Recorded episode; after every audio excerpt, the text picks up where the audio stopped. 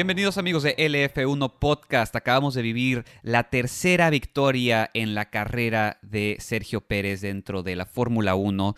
Eh, histórico, histórico para México, histórico para Checo. Es el primer mexicano en tener tres victorias en la Fórmula 1. Eso fue el Gran Premio de Mónaco. Estoy con Jorge para revivir lo más importante de esta gran carrera. Jorge, ¿cómo estás? Muy bien, todavía Saboreando las glorias que acabamos de vivir este fin de semana, este súper domingo para el automovilismo mexicano, donde Checo este, tiene una súper carrera, un súper resultado y gana el Gran Premio de Mónaco, ¿no? Que es, yo creo que el mejor resultado de su carrera es la carrera que cualquier piloto serio de Fórmula 1 quiere ganar porque es un gran reto, es una de las de, de las de la triple corona, es uno de lo que es algo de lo que debes tener para para ser candidato a tener esa tan deseada triple corona. Ayer Checo se lleva el Gran Premio de Mónaco y sí, es, es un gran fin de semana para México porque viene acompañado también de una gran carrera de Pato Ward en las 500 de, de Indy. Y sí, o sea, la verdad, este, ahora sí, ahora sí nos ponemos la bandera todos porque es un gran fin de semana para, para el automovilismo mexicano. Y vamos a cambiar el, el, Día de la Independencia, lo vamos a mover, ¿no? Lo vamos a pasar yo creo que para, que fue el, el 28, 28 de mayo lo vamos a celebrar. 29. 29, perdón. Este, el 29 de mayo lo vamos a celebrar de esa manera, porque sí, fue increíble, como dices, eh, victoria para Checo en Mónaco, segundo lugar para Pato. Eh, fue un domingo de mexicanos en el mundo del automovilismo, increíble los resultados que, brindan estos dos grandes pilotos. Y pues bueno, hay que entrar en materia de la carrera, no hay que entrar eh, a, materia de cómo Checo logra esta victoria, que hay que ser honestos. No muchos esperábamos este resultado, ¿no? Hay que, hay, hay que verlo de esta manera. Sabíamos que iba a ser complicado rebasar en esta pista.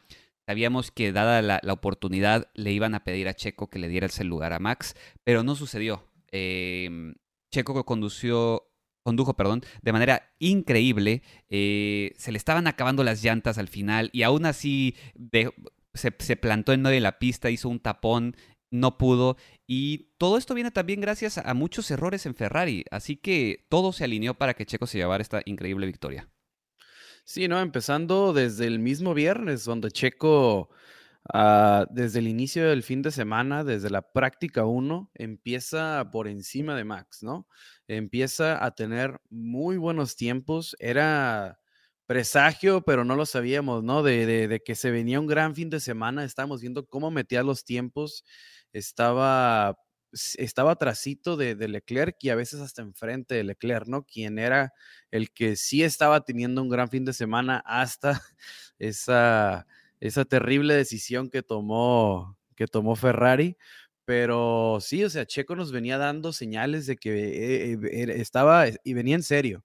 Entonces, uh, sí, el sábado por ahí viene pues como es, un pequeño error de Checo, ¿no? Donde en la quali, ah, pues se va, se, va, se va al muro, eh, Mónaco no perdona los errores y termina la quali para él ahí, pero ah, si se puede decir de alguna manera, eh, termina solidificando su tercera, su, tercera posición de todos los, de, de, lo peor que pudo pasar, o sea, no le quitaron el lugar. Entonces, Ah, el, sábado termina, ¿cómo se puede decir? Eh, en una gran posición, pero un poquito agridulce por él, él haber sido el que causa la bandera roja.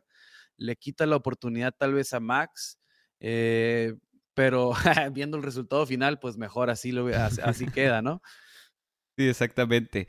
Ah, quiero hablar un poquito de Max, ¿no? Max no pudo en todo el fin de semana. Veníamos hablando el, sábado, estábamos hablando un poco en, el, live post-quali.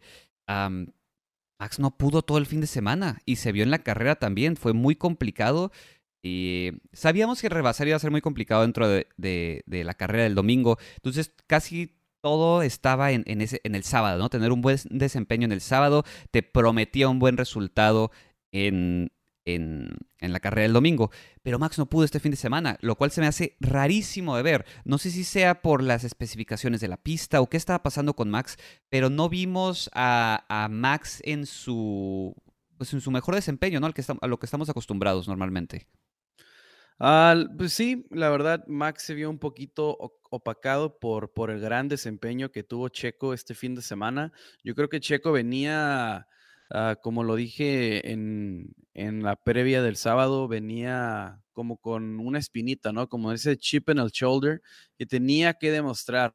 Es un piloto capaz y que es un piloto que teniendo la oportunidad puede capitalizar todas las oportunidades que se le presenten. Lo ha hecho toda su carrera, ¿no? Pero pues se le sigue cuestionando y más por ser el llamado piloto número dos de Red Bull. Entonces tiene esa espinita checo, ¿no? Tiene que, quiere demostrarle a todo mundo de lo que es capaz y, quiere demostrárselo a sí mismo principalmente.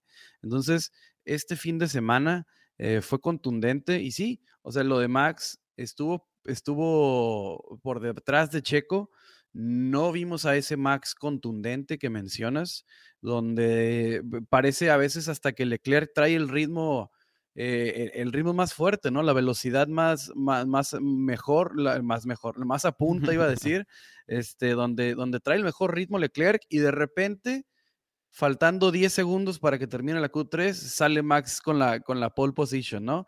No fue un fin de semana de eso, también porque Checo por ahí termina la, la, la quali prematuramente, pero no venía haciendo sus mejores tiempos Max Verstappen.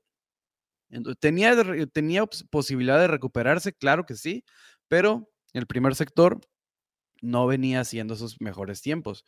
Pero pues sí, o sea, Max Verstappen ah, termina cuarto lugar, no tercero, tercer lugar después del error, cuarto queda en la, en la quali, queda tercero en la carrera. Eh, este, es que así es Mónaco, ¿verdad? Entonces solamente puedes adelantar en, Ah, cuando se trata de, por cuestiones de estrategia, cuando se le duerme al otro equipo, ah, y esta vez Ferrari no, no lo, ayudó, a, ayudó a que Max Verstappen se subiera al podio. También por ahí ah, Alex Albon, ¿no? También no obedece banderas azules. Esto estropea también la, la estrategia de Ferrari. Y todo eso, todo eso culmina en el doble podio de Red Bull. Es un excelente fin de semana para Red Bull, que es otra cosa en la que tenemos que enfocarnos también, ¿no? Porque fuimos algo severos, yo creo, el fin de semana pasado, cuando hablamos de, de las decisiones que toma Red Bull como equipo a veces, que a veces es muy crudo y que ese será el lado oscuro de Red Bull, pues esto también es uno de los lados muy positivos de Red Bull, que es la estrategia. Vimos cómo Ferrari puede errar en la estrategia y la, verdad, la victoria de Checo, o sea, claro que es por su gran desempeño, por la velocidad, por el ritmo que traía, pero también es la gran estrategia que puso Red Bull. Sí, sí, sí, el, famoso eh, double stack, ¿no? Que lo, lo, hacen de, de, sobremanera en realidad, hacen un double stack casi, casi perfecto, eh, lo cual ocasiona que Ferrari se, eh, se asusten, no saben qué hacer, ¿no? Es un momento de, pánico en el pit de Ferrari. Optan por el double stack y pues ahí está el error, ¿no? Ahí justamente eh, se escucha en el radio cómo le gritan a Leclerc que no se meta, pero ya era muy tarde para, para Leclerc y por eso da este resultado. Entonces, sí, em, completamente de acuerdo. Red Bull se sabe que tiene eh, buenas estrategias. A veces les fallaban en otras temporadas. No sé si recuerdas que, no sé si fue la temporada, creo que hace, hace dos temporadas estábamos hablando justamente de, de cómo en la batalla eh, Ferrari, eh, Mercedes Red Bull. Mercedes siempre tenía un pasito arriba, ¿no? Con las estrategias, eran más fríos. Red Bull tendía a meter la pata. Pero ahora, últimamente, en los últimos dos años, han ido como trabajando eso poco a poco, ¿no? Este, este, esta toma de decisiones para poder poner a Max normalmente en su mejor eh, lugar. Eh, y hoy lo vimos, en, esta carrera lo vimos, ¿no? Lo vimos definitivamente, ese double stack fue la, clave al éxito. Eh, yo sé que ellos no contaban con, con, que Ferrari metiera la pata de tal manera, ¿no? Pero al haber tomado esa decisión de hacer el double stack, llevó a Ferrari a cometer ese gravísimo error. Sí, la verdad, a Red Bull muy atinado en la estrategia, Ah, repito, es uno de los factores por los cuales ah, Checo se queda con la victoria. Y sí, la verdad, o sea, no me canso de elogiar a Checo. Sí, fue una carrera súper emotiva, este, con características diferentes, ¿no? O sea, eso es uno, también hay que platicar sobre, sobre lo que es el Gran Premio de Mónaco, ¿verdad? Mm. Porque es, es, un circuito diferente, em, lo hemos dicho una y mil veces, es un circuito muy estrecho, es un circuito donde la, la, estrategia, el sábado, eh, son determinantes porque las oportunidades de rebasar en realidad en el domingo son muy escasas. Miramos ahí esos últimos, porque no fueron vueltas, esos últimos minutos cuando Carlos Sainz estaba por detrás de Checo y, claramente, claramente tenía mejor ritmo Sainz, pero es Mónaco. Entonces Red Bull, uh, pues con la mejor estrategia, con en la temporada hemos visto que Red Bull ha degradado de manera menor a como degrada Ferrari. Entonces, por eso, cuando sale esa segunda bandera roja, eh, o más, fue la primera, fue la, fue la de Mick Schumacher, ¿no? La bandera roja de Mick Schumacher, uh -huh. cuando reinicia la carrera, uh, Red Bull sale con, con, los, con los blandos nuevos y Ferrari se queda con los duros usados. Sí. Yo creo que apostándole a que Red Bull ha degradado, de, de ha, podido mantener los neumáticos más de lo que los ha podido mantener Ferrari. Entonces Ferrari apostó por tener más caucho al final de la carrera para intentar así un adelantamiento, ¿no? Con Carlos Sainz, que era el que salía en segundo lugar, atrás de Checo. Al final no se puede. Mónaco es un, es un, es un lugar donde tienes que ser clarísimo, ¿no? Que, que, que vienes con un pace muchísimo más fuerte que el de enfrente y no se lo permite Checo. Uh, por ahí, uh, cuando sale con los blandos, Checo uh, hace un lock con la frontal izquierda, sí. la, la, la, bloquea horrible y todos nos preocupamos, ¿no? Porque, o sea, la, la apuesta con los blandos era, era mantenerlos. Pero con porque, los medios, con los medios. Con los medios, Ajá. perdón, con los medios, porque da 34 vueltas con esos medios.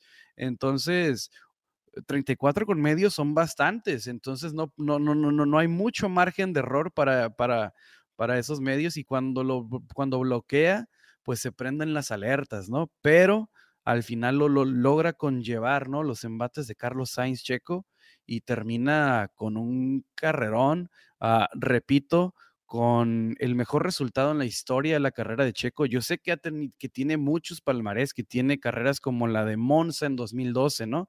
Donde se quita esos dos Ferraris y casi alcanza a Hamilton y se queda con ese segundo lugar. Fue una carrera increíble ese, ese Monza 2012, pero definitivamente, definitivamente, uh, bueno, también Bakú, no, no fue Bakú, uh, Bahrein, su primera, su primera victoria, ¿no? Que, sí. que, lo chocan, se queda hasta atrás, recupera y gana la carrera.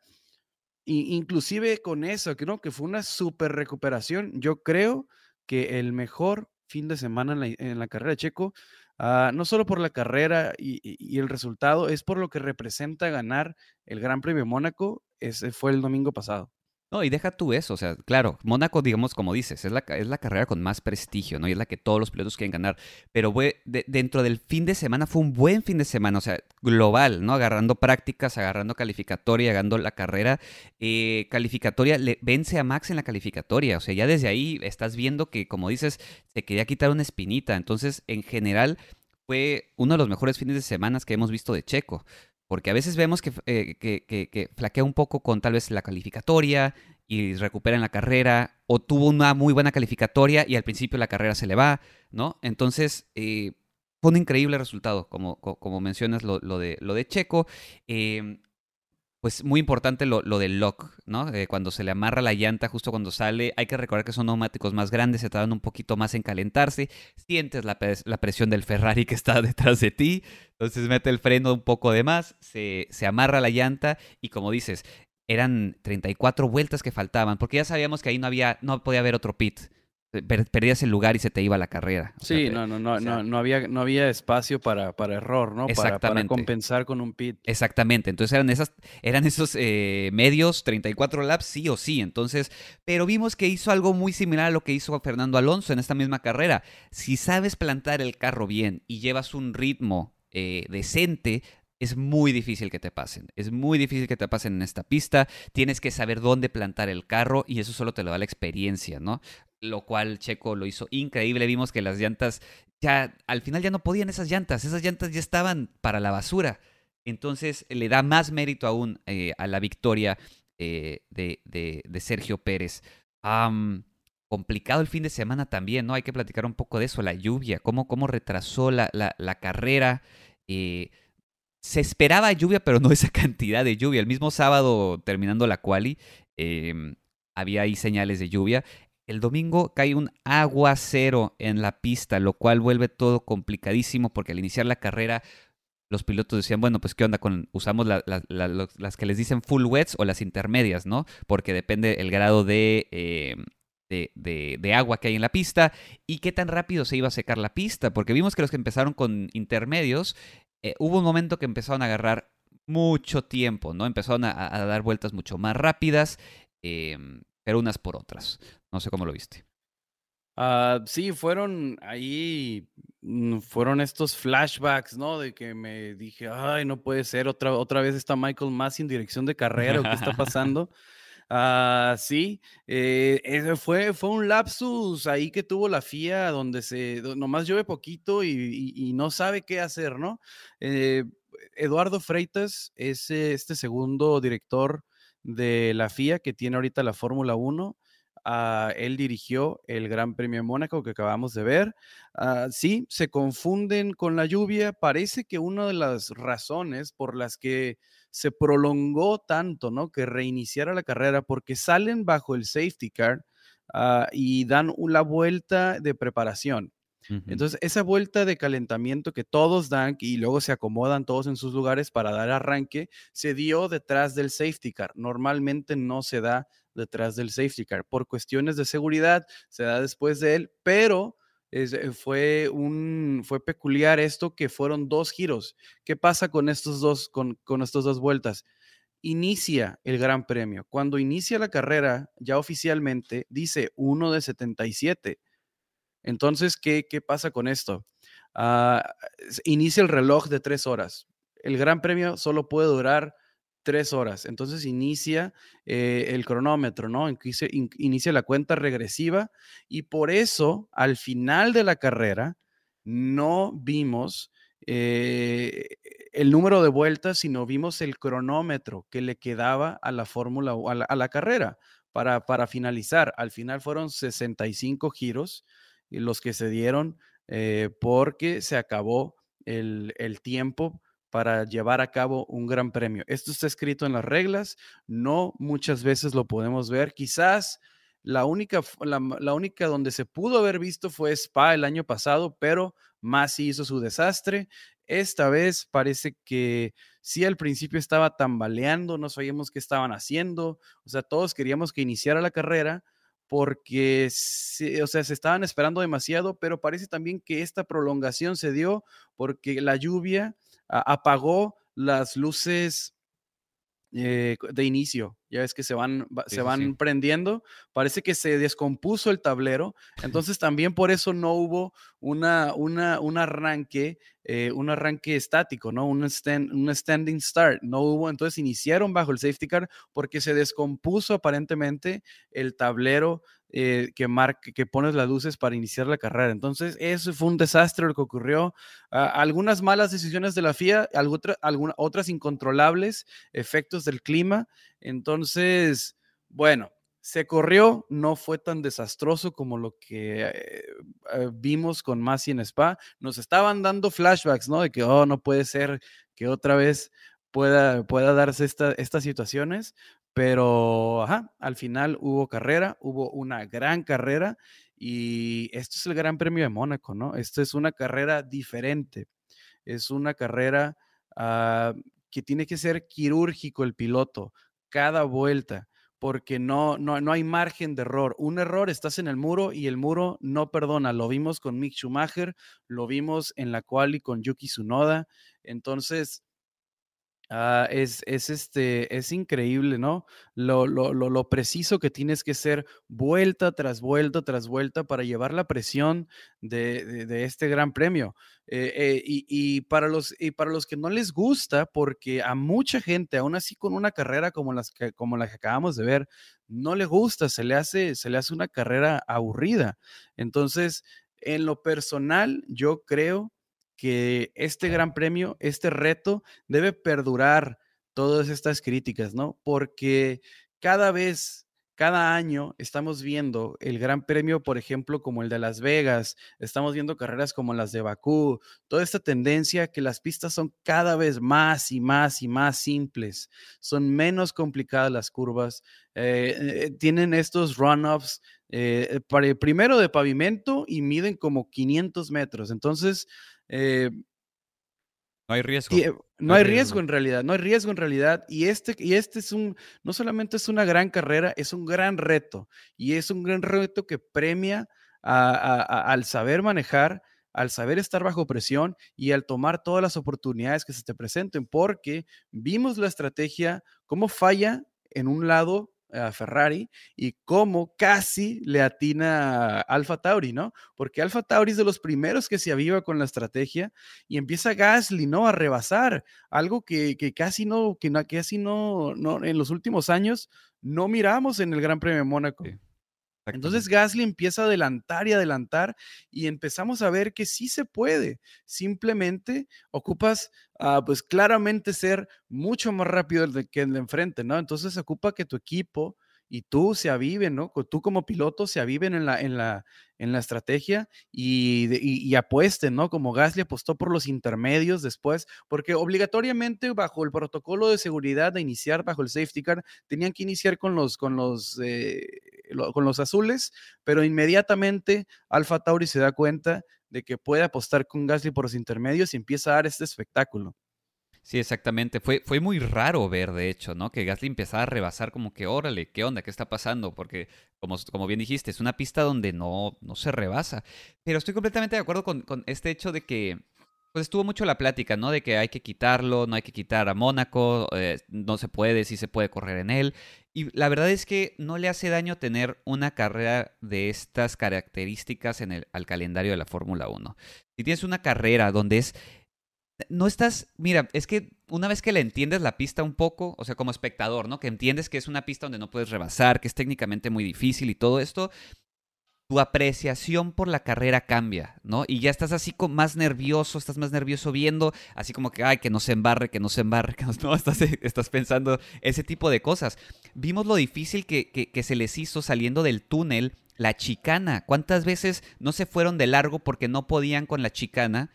Y, y, y, ahí tienes un ejemplo de lo complicado que es la pista. O sea, en cualquier momento se pueden haber ido. Yuki, ¿cuántas veces se salió? O sea, de hecho, de hecho, Carlos Sainz se va de largo, ¿no? Carlos Sainz se va de largo. Eh, ahí está, eh, Mick se, se, Mick deshizo el carro. Lo deshizo sí. completamente. Alguien tiene, alguien tiene que lo digo de sarcasmo, pero en serio, uh -huh. alguien tiene que ir a revisar cómo ensamblan esos Hase. No es normal que cada que choquen se, de, o sea, ya van, en esta temporada van dos veces que Mick parte el carro a la mitad. Sí. Y pues también, ¿no? El, el bueno, el, el, el, accidente de Grosjean, eh, pues sí, ese, ese súper accidente, también se parte el carro en dos, pero pues ya estamos viendo que los Haas, pues son los que, o sea, son, son golpes fuertísimos, ¿no? Lo estoy diciendo como broma, sí, eh, sí, que alguien tiene que ir a revisar eso, pero, o sea, sí, es como broma en serio, ¿no? Porque estos son los únicos que se, se han estado, no sé si es el carro o son los pilotos que, que, que, que están destruyendo los carros así. Eh, puede ser un poco de las dos cosas también. Eh, sí, sí, sí, lo de Mick fue así accidente, eh, ¿cómo, ¿cómo le dicen en inglés? Freak accident. Así de repente iba bien, pierde la parte trasera del carro y se va a una velocidad increíble contra el muro, ¿no? De hecho, de hecho en, la, en, la, repetición sí se alcanza a apreciar que toca la, llan pata izquierda trasera, toca Mm, poquito, se sale como, que, no, no, o sea, voy a ser exagerado y voy a decir 30 centímetros de la línea seca y pierde la... Él él dice, no entiendo por qué se me fue. En la repetición se ve claramente que toca la parte mojada con la parte trasera izquierda y pierde el, pierde el monoplaza. Sí, eso Esto fue, es, eso fue lo que ocasionó todo el desastre, ¿no? Justamente esto sí, que, que estábamos viendo que era muy complicado. Ah, también eso. O sea, sí es cierto, no lo hemos mencionado. Aparte de lo complicado que es rebasar en Mónaco, tener que rebasar por lado de la pista que está mojado, que no tienes nada de grip. Pero hay que recordar que los carros empiezan a, secar un poco la línea, ¿no? Entonces ya puedes correr un- después de unas tantas laps. Pero la línea por la, por la, la línea óptima, digamos, no se seca completamente, queda mojada. Y por eso Mick, justamente como mencionas, pierde el control. Entonces, eh, eh, eh, ponle dificultad a la dificultad. Exactamente, ¿no? Es, es doble dificultad. Eh, eh, el simple hecho de manejar el Mónaco es difícil. Y lo vimos con los tiempos de Joe, lo miramos el año pasado con Mazepin, cómo, eh, cómo batallaba, ¿no? Para seguir órdenes, eh, para modificar cosas en el monoplaza mientras manejaba, se le complicaba muchísimo. Vimos cómo Joe ah, sufrió. De hecho, tuvo una maniobra ahí peligrosísima donde pudo haber causado otra bandera roja, Sí, pero sí, sí. recupera. Entonces, ah, por ahí estuvo, estuvo un poco de, de- de- de nervios la carrera de Joe, pero sí, vemos cómo los nuevos sufren, ¿no? Es una carrera, es, es un reto, ¿no? Es un reto como tal para todos los pilotos llevar una, llevar este, bueno, este, esta vez no fueron 78 vueltas, fueron 65, pero cada una es un reto, ¿no? Tienes que ser súper preciso. Entonces, yo sí, yo sí quiero que este, este reto permanezca, perdure las críticas, ah, porque vimos de lo que es, de lo- de del espectáculo que es capaz de otorgarnos, ¿no? Eh, tal vez la Fórmula 1 ahorita sufre por el tema de la lluvia, no saben mucho qué hacer. Yo creo, eh, estas son conspiraciones mías, yo creo que el tema presupuestario de los equipos también influye, ¿no? Porque como se, se, se- se multiplica la probabilidad de chocar, pues eh, ya no tienes cartera abierta para arreglar y arreglar y arreglar los monoplazas. Claro, Entonces yo creo que los equipos también a decir, no, pues si llueve de tanto, pues a ver, no la empieces, ¿no? Aunque, aunque, aunque los pilotos sabemos que son capaces de manejar en esas circunstancias, eh, tenemos los mensajes de Max, ¿no? De que, que estamos esperando. Sí, sí, sí. O sea, sabemos que, que, que, que son, ah, no, no, no, no los 20 son los mejores pilotos del mundo, pero tenemos mucha calidad en la parrilla y los queremos ver en situaciones eh, contrarias, ¿no? Pero yo creo que también influye el tema del presupuesto al momento de lanzar los, los, monoplazas a, situaciones adversas y tal vez que le cueste a los equipos lo que le va a costar a Haas arreglar eso. La vez pasada fue arriba del millón de dólares, esta vez mm, yo creo que va a ser lo mismo. Sí, no, no, no parece que sea menos. O sea, es, un. eh, está en graves problemas de presupuesto Haas por este choque de nuevo. Y como dices, no sé si tal vez debe de, de- de, no sé, que omitas carreras en lluvia no cuenta el presupuesto, ¿no? O sea, si chocas en- durante una carrera con lluvia, no se te va al límite de presupuesto o algo así, porque sí, vas a hacer que los equipos sean eh, precavidos de más, ¿no? Que lo- de lo, de lo- normal. Eh, sí, me dio mucha risa cuando Max dice, oye, ¿qué onda? Ya, ya hay que empezar, o sea, ¿qué onda? Pero pues e- e- es, la, es, es la verdad, o sea, es una pista muy complicada, vas a sufrir daños extensos en, en un error. Ahí tienes a Mick. O sea, fácil se va a ir al millón de nuevo. Pero sí, eh, ya hablamos un poco de Checo, ya hablamos un poco de Ferrari, de la pista. Hay que hablar de Russell. Russell y su y sus resultados. O sea, ¿qué onda con Russell? Sigue dando esos increíbles resultados carrera tras carrera. Bueno, antes de pasar a Russell, yo sí quiero mencionar más de lo de del fin de semana de México, Ah, sí, sí. Eh, a que, no, que no se nos olvide ese segundo lugar, eh, saliéndonos ahorita de- de- del mundo de la Fórmula 1, ese segundo lugar de Pato en, las Indy, en la Indy 500, en Indianápolis, las 500 millas de Indianápolis, fue eh, también, ¿no? Hasta el último, hasta el último momento estar este, mordiéndose las uñas, viendo cómo finalizaba esa carrera. Eh, y, meto antes de, antes, antes de, de seguir con, con el Gran Premio Mónaco, meto a Pato, porque quiero hacer hincapié en el gran fin de semana que tuvo, que tuvo la Fórmula 1 y que tuvo México en el automovilismo. Entonces, eh, eh, es un gran fin de semana para el automovilismo mexicano porque no, es algo que nunca habíamos visto, ¿no? Dos pilotos el mismo día, estar, estarse llevando, uh, pues, eh, puntos o de esa, un cada uno se llevaba una estrellita, ¿no? De esa triple corona. Checo hizo Mónaco, Pato pudo haberse llevado las 500 de, de, Indianápolis, Pedro Rodríguez ya tiene Le Mans, entonces como país ya íbamos a tener la triple corona, iba a ser un fin de semana increíble, pero por ahí, en el segundo lugar de Pato, y cada, cada año desde que ha estado corriendo las 500 de, de Indianápolis, ha estado mejorando, entonces Ah, yo creo que está en, está en el futuro. Acaba de firmar la extensión. Entonces, está en las estrellas que gane Pato a las 500. Solamente quería hacer una breve mención de su gran resultado porque corrió de sobremanera con ese motor Chevrolet que sí tiene un handicap, ¿no? Cuando se trata de la de cómo entrega esos, esos caballos de fuerza, el Honda claramente era más rápido y aún así Pato se lleva el segundo lugar. Entonces estoy seguro, estoy seguro que Pato se va a llevar las 500, ¿no? Si no es el año que viene, en los próximos dos, tres años. Y ahí juntamos la, triple corona, ¿no? Para los que no estén enterados, eh, la triple corona es cuando ganas eh, Mónaco, las 500 de Indianápolis y Le Mans. Eh, pocos pilotos en la historia lo tienen. Fernando Alonso las ha estado persiguiendo. Esa, esa, esa eh, la, última carrera que le falta es Indianápolis, ¿no? La ha estado persigue y persigue y persigue con McLaren y simplemente no lo obtiene. Es un, es un gran, gran reto. Y sí, o sea, esperemos que si alguien puede con Indianápolis, pues es obviamente, es obviamente Pato, ¿no? Hemos visto cómo crece eh, temporada tras temporada y da increíbles resultados. Así que Claro que puede Pato, es nada más eh, un poquito de suerte y México tendrá su triple corona. Sí, así es. Graham Hill es el que tiene la triple corona. Exactamente. sí. Ah, creo que también Jim Clark. Sí, hay como dos o tres, nada más que él tiene la triple corona. Es algo así, es, algo muy, muy complicado de obtener. Pero bueno, eh, para empezar, correr en tres categorías diferentes. sí, sí, sí, exactamente. Ya se necesita ser un piloto especial. Exactamente. Desde ese momento.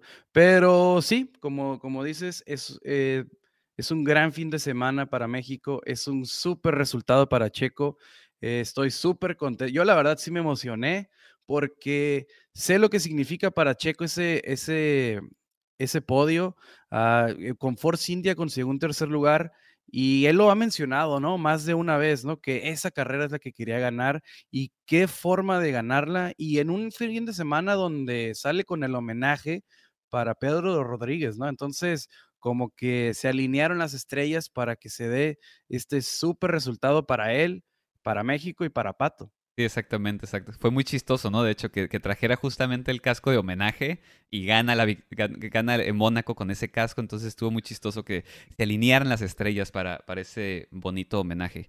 Oye, pero este, tanto me, o, o a veces me pauso para, para hablar de, de, cómo, de cómo Carlos, ¿no? A veces no da, no da con las expectativas, pero oye, esta vez en la estrategia de Ferrari, de no ser por Carlos Sainz, hubiera sido tres veces peor, porque eh, Ferrari le indica a Carlos que entre al box y Carlos le responde no, vamos a esperarnos, vamos a esperar a que se seque la pista y quiero irme directamente de extremos de, de los azules quiero irme directamente a Slicks y no quiero pasar por esa etapa de intermedios. Entonces, esa estrategia de Carlos pudo haberle dado la victoria y, era la mejor estrategia porque lo que tenía Ferrari en la su supercomputadora, eh, vimos que, que, para nada. No es tan súper su supercomputadora. Ajá, entonces,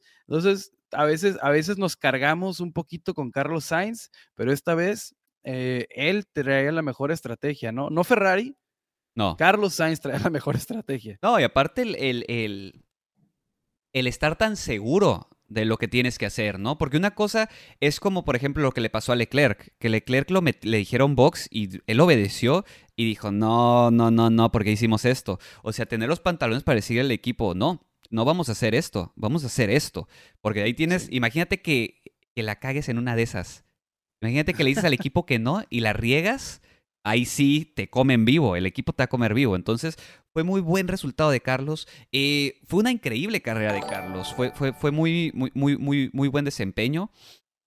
Y eh, justamente eh, el año pasado tuvo podio en, hace ¿Cuándo fue la última vez que corrimos en Mónaco? ¿Hace dos años? No, el año pasado. El año pasado, perdón, sí, el año pasado fue en Mónaco y tuvo un buen resultado también, Carlos. Entonces, se le da, se le da Mónaco. Eh, pero sí. Sí, es una, es una de sus carreras fuertes, ¿eh? Exactamente. Y el hecho de que tu carrera fuerte sea Mónaco habla muy bien de ti. Porque vimos ahí las burradas que estaban haciendo la Tiffy y Stroll en la vuelta de, de o sea, en esa vuelta para acomodarse, ¿no? Entonces, o sea, hay, hay, hay niveles, ¿no? A veces nos cargamos poquito en Carlos Sainz, pero esta vez lo hace muy bien. 21, 21 giros se avienta, ¿no? Con las azules, esperando a que se den las condiciones adecuadas para pasar directamente a esa, a esa estrategia, direct, pasar directamente a los, a los duros. Entonces, pues a, Ferrari sigue siendo uh, su, su, su, su, propio peor enemigo, ¿no? Eh, tenía todo en la bolsa, Leclerc tenía todo para ganar. Eh, cuando le llaman a boxes después de, de la 18, 18 vueltas con los azules, pasa a los intermedios, solo da tres, vueltas, Eso es ridículo. Y lo pasan para, para girar con los, con los duros. Ese le, le hablan por el box, ¿no? Le dicen box, box, no, stay out, stay out, stay out y empieza la regañada que le mete Leclerc a, a, su ingeniero de carrera. Le, le, tapan todo lo que dice y con justicísima razón, porque le arruinan completamente la carrera, porque él debió permanecer afuera, quedarse en primer lugar y, la, y, y, el pit stop castiga mucho. Es, un, es uno de los pit stops más tardados de la temporada. Entonces, Ah, sí, ah, error, error garrafal de Ferrari. Le quitan la victoria a Charles Leclerc. Me acordé de esa carrera de Daniel Ricciardo, ¿no? En 2018, cuando entra el pit stop y no estaban, no, no, no, no habían agarrado las llantas. Ay, no me los neumáticos no los, no los, tenían. Entonces, es algo similar lo que le pasa a Leclerc. Y, y, Ricciardo en 2018 se subió al podio, quedó en segundo lugar. Esta vez Ferrari le priva totalmente del podio, ¿no? al piloto que está peleando por el campeonato de pilotos, el segundo lugar del campeonato, ¿no? Le quitan puntos por un error del pit, por un error de la supercomputadora, de Binotto, del ingeniero de carreras, del, del estratega, de quien quieras, pero Ferrari una vez más vuelve a ser su enemigo. Lo había hecho bien en otras carreras. Esta carrera tropieza ¿Mm? de no ser por la audacia, hay que decirlo, de Carlos Sainz, hubiera sido doble burrada. Exactamente.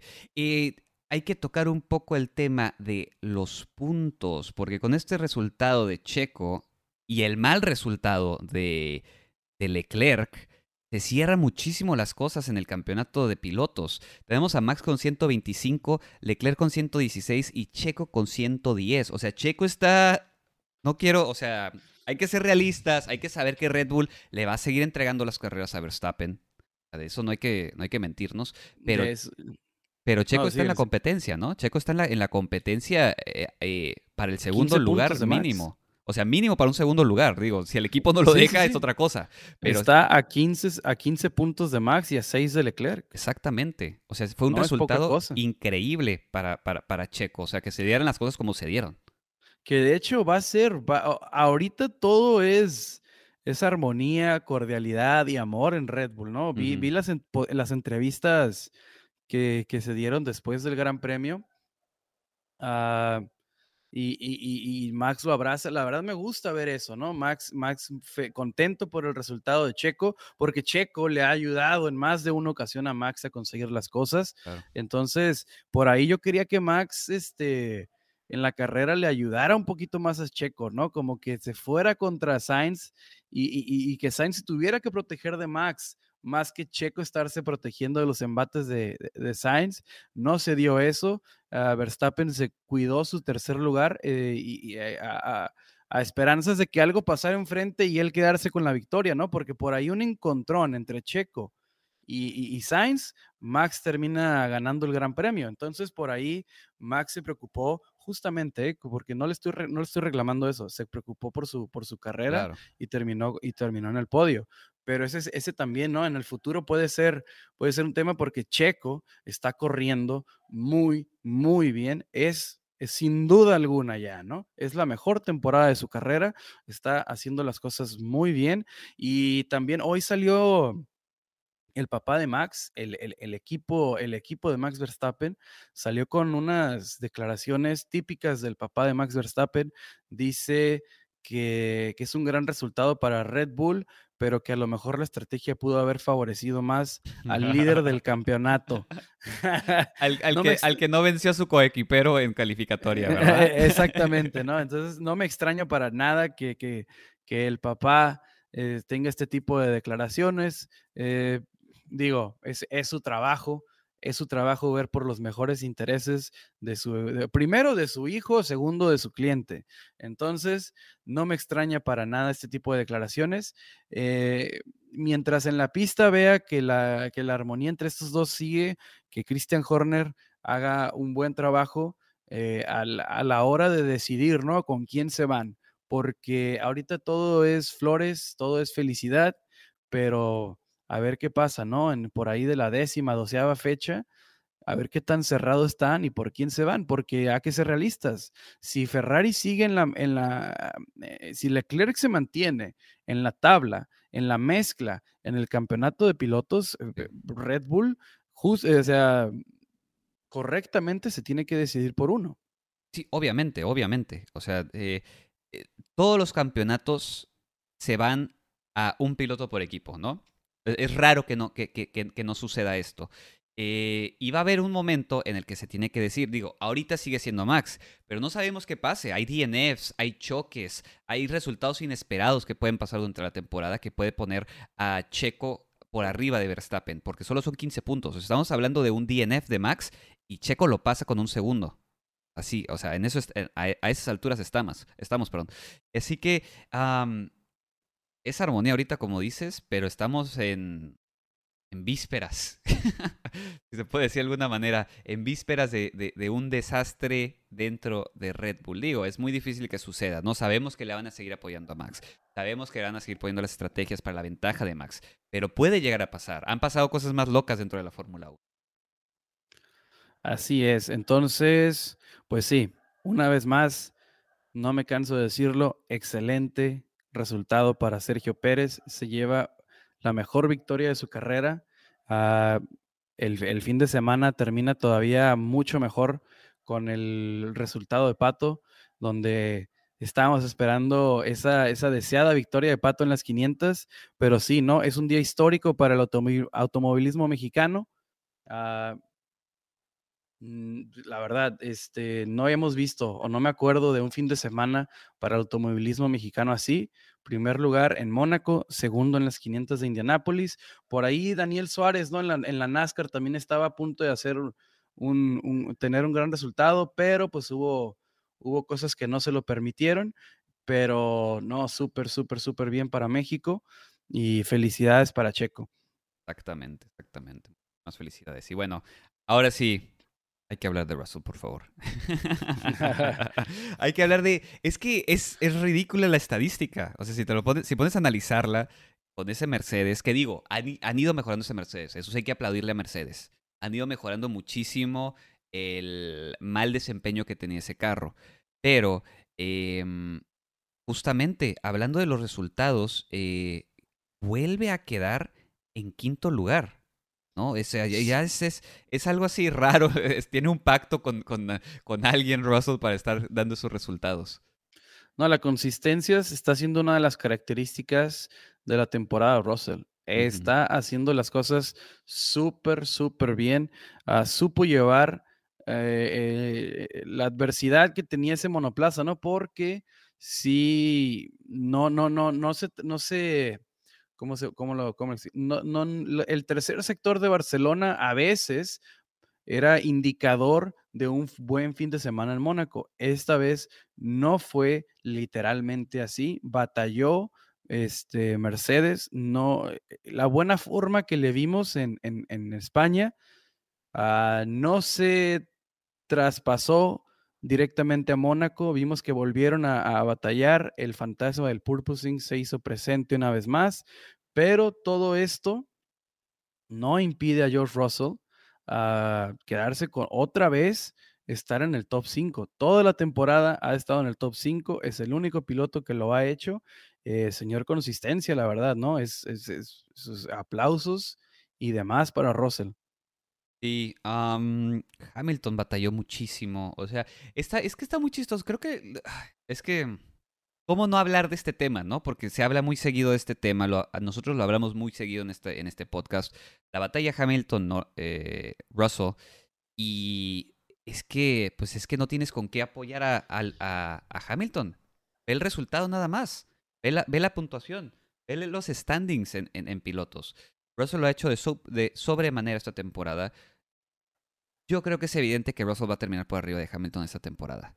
O sea, es, es, es eh, vamos, eh, ¿en qué puntos estamos hablando? Ahorita justamente tenemos a Russell con 84 puntos contra Hamilton con 50. O sea, 34 de diferencia nomás. Exactamente, exactamente. Y yo no veo, o sea, yo no veo que, que, vaya a cambiar este tipo de resultados que está haciendo Russell. La verdad que sí es un monstruo que le hace falta carro para estar compitiendo por el campeonato.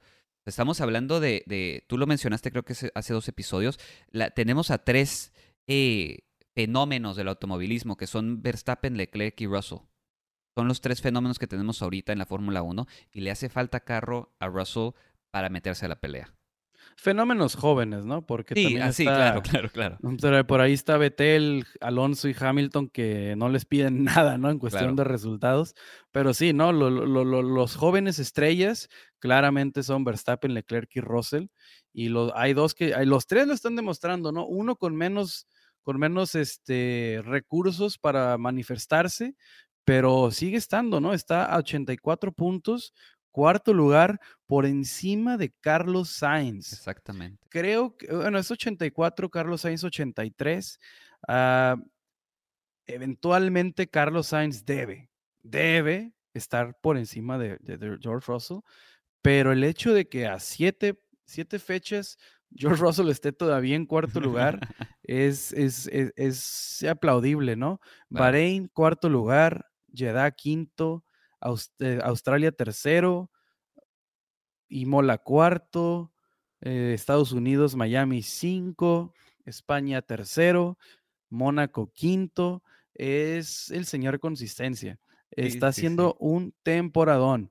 En quedó en qué lugar? Quinto lugar está este fin de semana. Esta carrera de Mónaco se vio beneficiado también por las banderas rojas, ah, pero de eso se trata, ¿no? De estar ahí para aprovechar el momento. Y qué carrerón se, se aventó Russell. Ah, por el contrario, ahí Hamilton fue la víctima, la primera de las víctimas de Fernando Alonso, ¿no? Esa estrategia que no entiendo de, de Alpine, pero, o sea, si de por sí es, es, es difícil rebasar en, en Mónaco, si le pones a un Fernando Alonso con buen ritmo enfrente, se vuelve imposible rebasar. De hecho, le preguntan a Fernando Alonso si fue difícil mantener a Lewis Hamilton atrás y bromeando lo dice, no, no, fue extremadamente fácil, fue lo que. Porque es cierto, es cierto, la, la, verdad ahí no, no, pues no le culpo a Hamilton, porque, o sea, tener a Alonso por enfrente con buen ritmo, pues ¿cómo vas a rebasar? Claro. No, y no dejó nada más a, Hamilton detrás de él. Al resto de la parrilla hizo un tapón. Fue el, eh, fue el tapón de Alonso esta carrera. Sí, la verdad lo que hizo Alpine ahí fue, uh, fue cuestionable. ¿eh? Su estrategia fue no dejes que nadie pase y ya. Esa, esa, fue su estrategia. No llegó a más, no pensaron más, no dijeron cómo podemos, cómo podemos alcanzar a Norris. No, no, no. maximizar esto. Sí, no, no te preocupes, quédate en siete, tapa a todos los demás y se acabó el problema ya. Así termina la. Eh, pero sí, ese, es, literal esa fue la estrategia de Alpine. Eh, fue chistoso, fue ridículo, pero hey, les funcionó.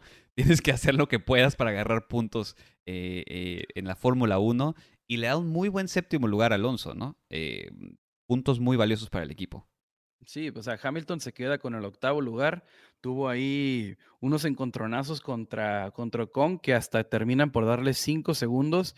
la verdad, sí fueron dos, ah, dos golpes que de algo, algo que mencionar también, esos dos golpes, qué pésima, otra vez, pésima dirección de cámaras de, la televisora monagués.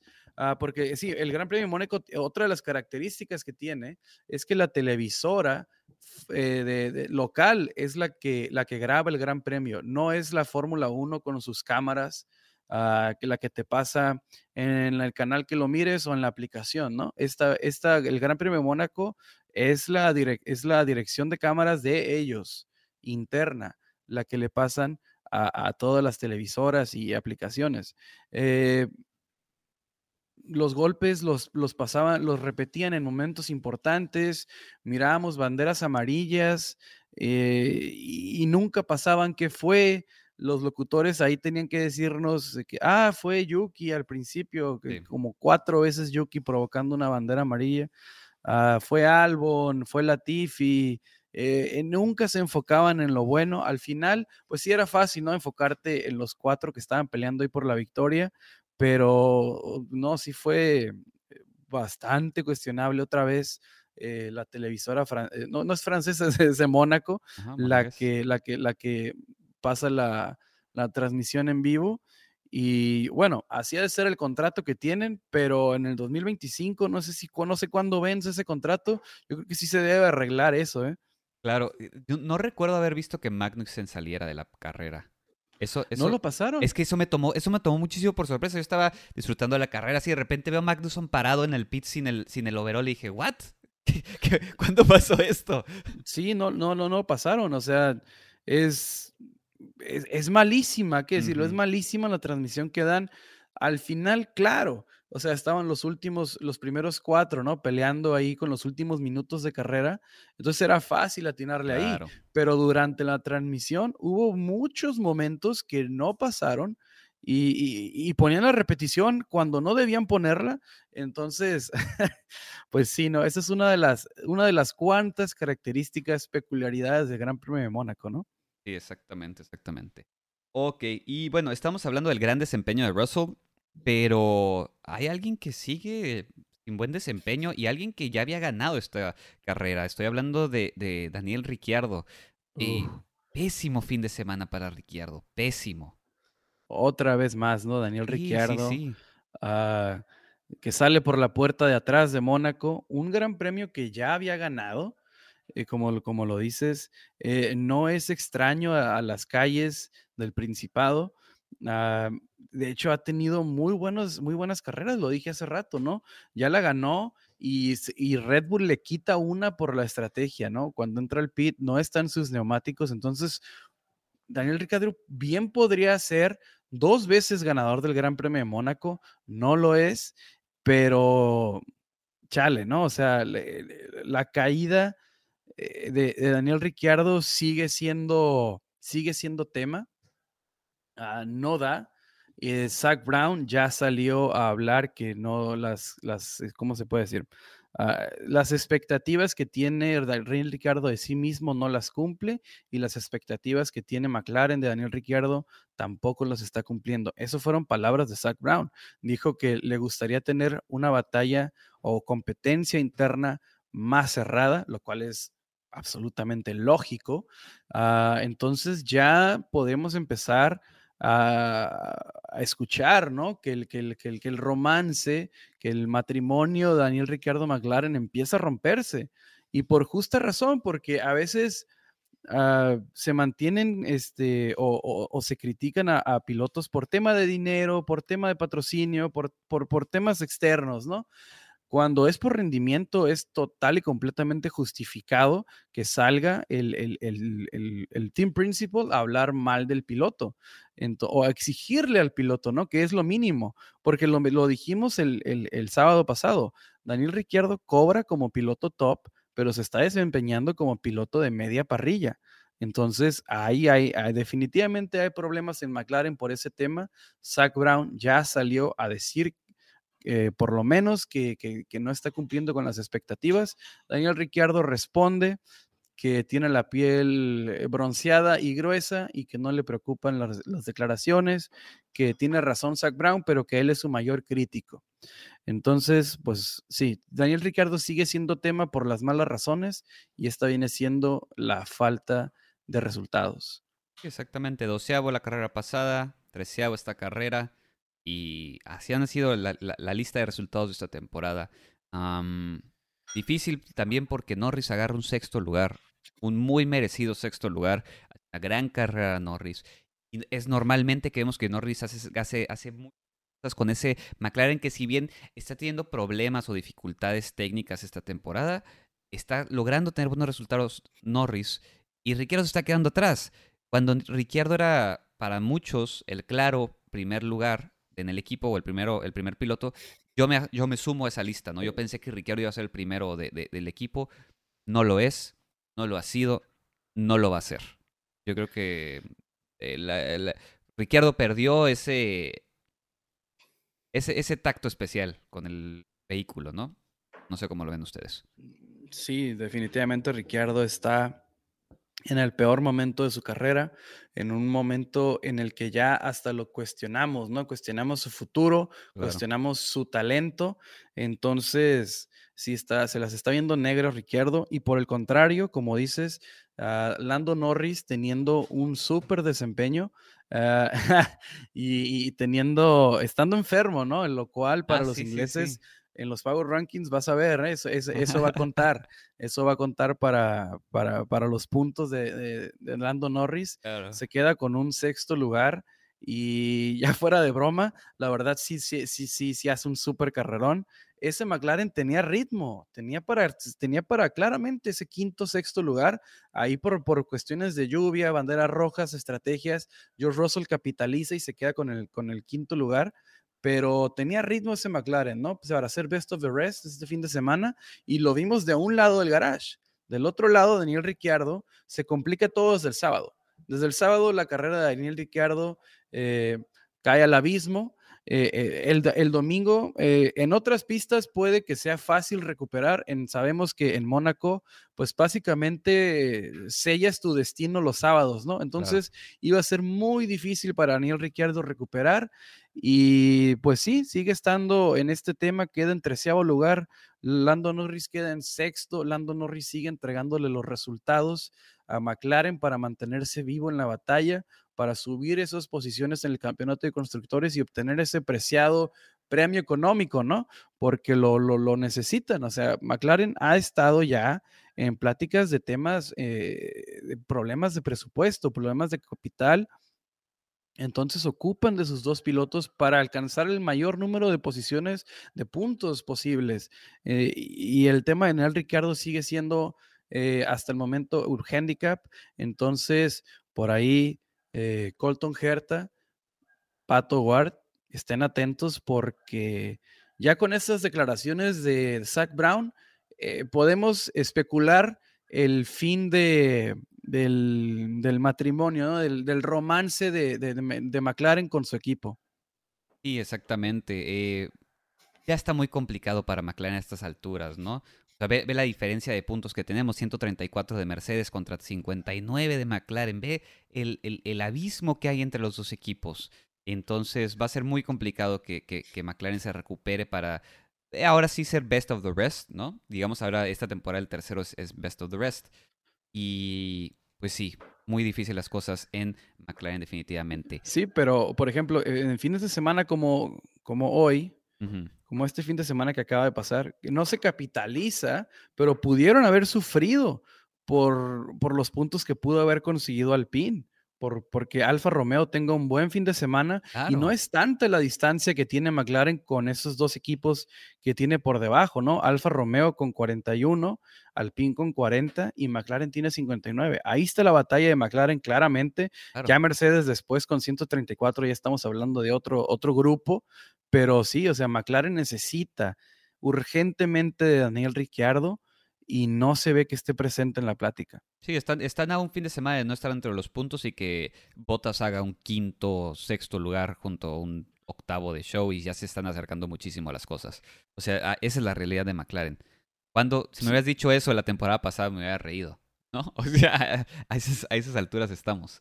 Entonces... Sí, la verdad, es preocupante, ¿no? La, la, situación de Daniel Ricciardo, eh, pero sí, o sea, por ahí no, no, no, no nos extrañe, ¿no? Que a mitad de temporada se, se hable de que Daniel Ricciardo se va a otro equipo, porque su contrato expira hasta finales de 2023. Pero mm, ya, hemos visto, ya, ya, hemos visto que, que, que, que el, año en el que expire no, no, no le importa mucho a veces a los equipos. Exactamente. Cruel, pero verdad. Eh, bueno, pues no sé si hay algo más que, quieras cubrir en el episodio de hoy. Ah, sí, pues al Alpine, la estrategia que tenía con, con Alonso se me hace, eh, no, no sé qué estaban intentando, creo que son víctimas de su propia estrategia porque el hecho de que Alonso estuviera ah, ahí aguantando a todos, tenía a Hamilton, a Ocon, a Bottas, a Vettel, Ah, tenía un trenecito horrible ahí que estaba provocando Alonso y que tenía ritmo, ¿no? Era completo y totalmente adrede ese trenecito. Lo estaba haciendo deliberadamente al pin. Ah, termina por, perjudicar a, sí mismo porque Ocon tenía una penalización de 5 segundos y termina perdiendo las posiciones con, con Botas y Betel eh, y hasta Gasly y, se queda y se queda en doceavo lugar cuando en carrera estaba en décimo. Entonces, ah, no, entiendo, no entiendo muy bien ahí qué, qué fue lo que planeó Alpine. Creo que fue la estrategia equivocada cuando le anuncian a Alonso que acelera el paso porque Ocon tiene problemas con, con, con los penalties, no les alcanza al final eh, entonces creo que eh, Alpine tiene la estrategia equivocada.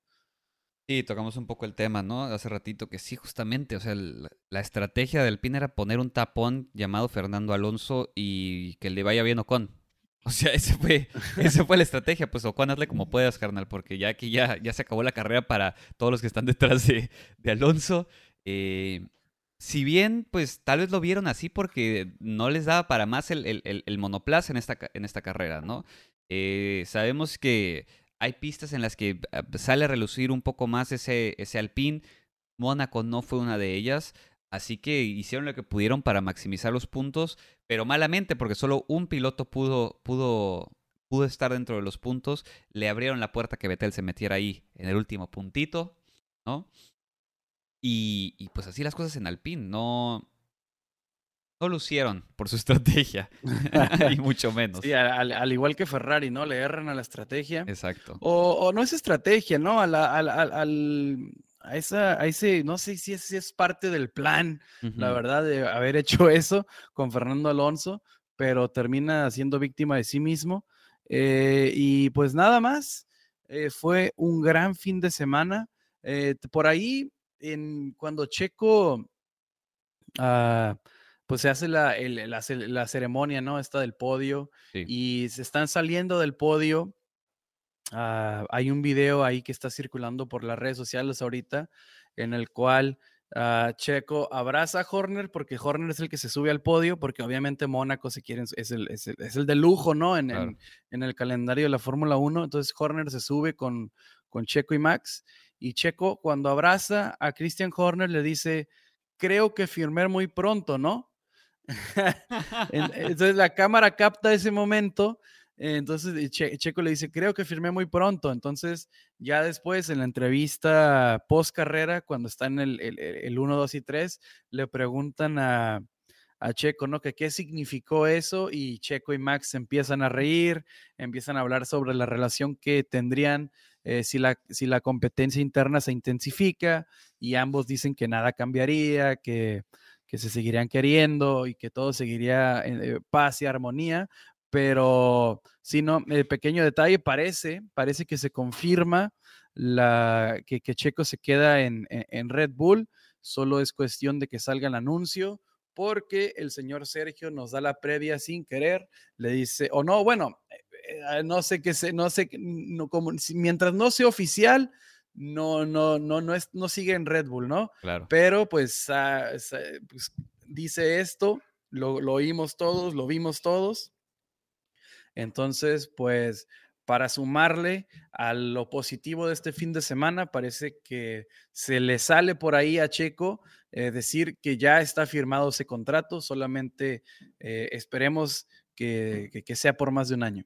Sí, exactamente. Eh, sí, o sea, Red Bull no, no, no, tienes Red Bull, no, no tienes que buscar otro lado, ¿no? En otro lado. Tienes ahorita el mejor piloto que puedes tener eh, como segundo piloto. Eh, tienes el mejor piloto como tu primer piloto. ¿Para qué le mueves a la receta? Vas en, vas en, vas en primer lugar en el campeonato, tienes de puntero a, tu primer piloto, ahí viene tu segundo piloto.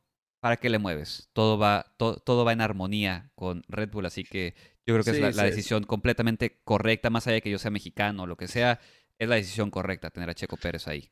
Sí, sería un sinsentido moverle a la, a la dupla, ¿no? Si estás viendo que está funcionando tan bien, si estás viendo que, que la armonía está ahí en la pista y fuera de la pista, entonces no tiene sentido por más que otras, otros países, otras personas quieran estar proyectando a su piloto para Red Bull. Creo que no es el caso esta vez.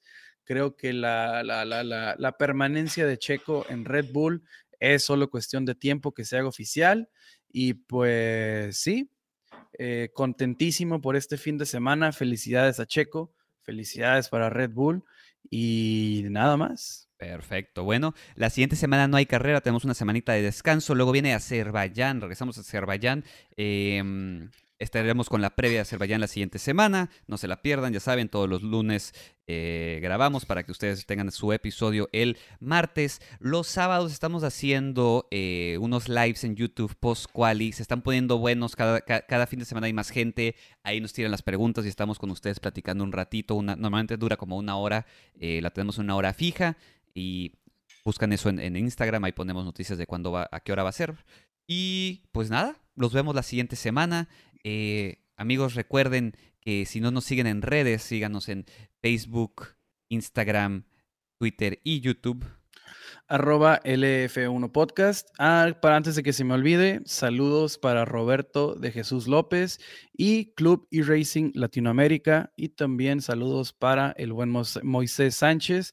Gracias por seguir, por escucharnos, ¿no? Eh, episodio tras episodio. Saludos y un agradecimiento también para todos los que nos están sintonizando uh, cada semana. Y pues nada, arroba LF1 Podcast, Spotify, Apple Podcast, Google Podcast, YouTube.